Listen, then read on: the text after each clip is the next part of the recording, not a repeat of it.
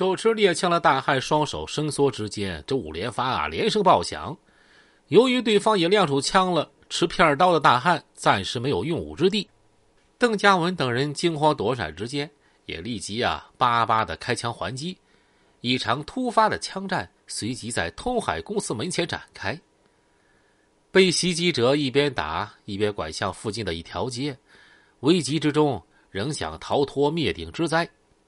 可追击者一枪打中邓家文的腿部，他一个趔趄扑倒在地，惊恐的眼睛看着后面，发出了微弱的呼救声。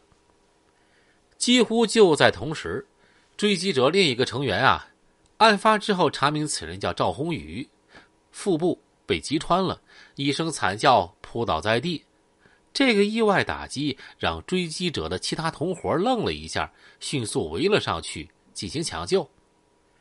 就在此时，远处吉林大街方向传来尖利的警笛声。青岛街枪战现场的行人群众四处躲闪中，看到远远的一辆警车亮着警灯，斜刺里从另外一条街啊疾驶而来。枪战双方急忙弄起各自受伤的人夺路而逃。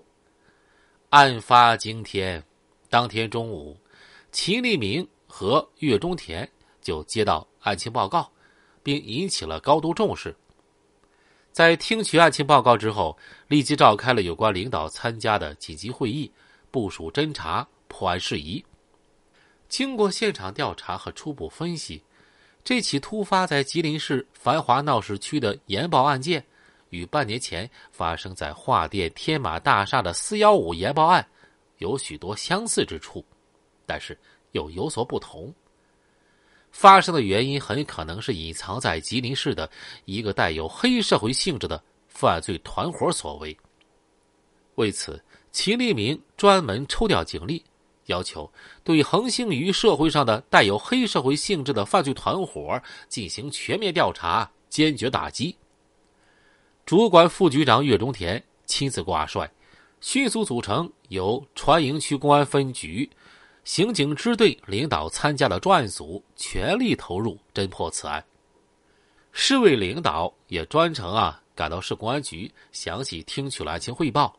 只是，此案发生在吉林的繁华闹市区，令人震惊，影响极坏，一定要尽快破案，消除恶劣影响，坚决剿灭“九幺九”涉案的带有黑社会性质的犯罪团伙成员，还吉林一片安宁的天空。很快，专案组就掌握了志和街一带有黑社会性质犯罪团伙的情况。种种迹象表明，九幺九严爆案啊，和一个叫沙云涛的人有牵连。沙云涛绰号“沙老六”，是川营区乃至吉林市无人不晓的人物，更是劣迹斑斑、心狠手毒、不要命的主据查，此人生于一九七一年。一九八七年中学毕业之后，就混迹于社会，开始了在船营区志和街、北极街讨生活的罪恶勾当。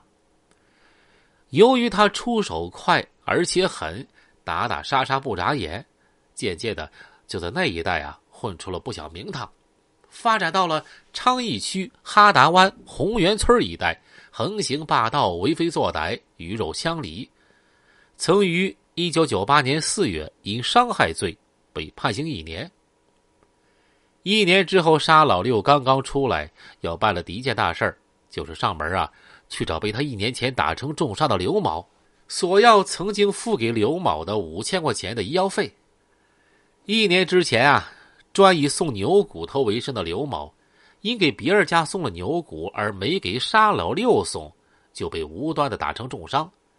现如今老实巴交的刘某一见沙老六登门算账了，那更是吓破了胆。非但如此，交了钱还不行，沙老六啊还逼迫刘某到他家去为他无偿打工出苦力。沙老六要办的第二件大事就更离谱了，也更猖狂了。他纠集同伙，把当初所有向公安机关举证的人通通的痛打一遍，就连其亲属。也不放过。七月二十九日，他的同族兄弟沙某在铁路第四小学大门前，突然被四个手持镐把的歹徒截住，理由是沙某曾向公安机关列举过沙老六的八大罪状。那天，在沙老六的幕后指使下，他的同伙将他的同族兄弟沙某胳膊和大腿打断，造成了终生残疾。